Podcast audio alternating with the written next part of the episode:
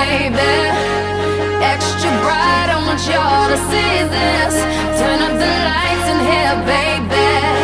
You know what I need, want you to see everything, want you to see all the lights. My name is Anna, and one of my favorite speakers was Shane Claiborne.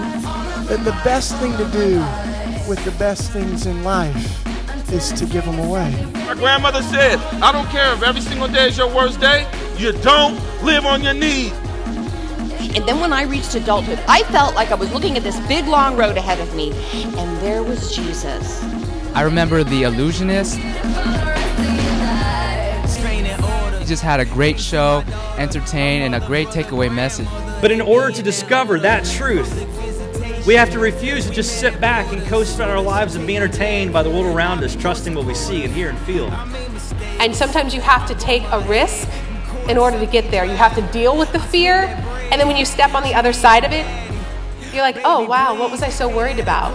Because by challenging yourself, by setting goals, this is how you gain confidence in yourself and believe in yourself. My favorite convo from this past year was the one with Nicole Pryor. She actually sang in Phantom of the Opera in Las Vegas. I believe that success is where preparation meets opportunity. Even when times get hard, God is always looking out for you. Our choices don't only affect us, but they affect the world around us. One of my favorite convocation uh, series this year was uh, Raymond Carr.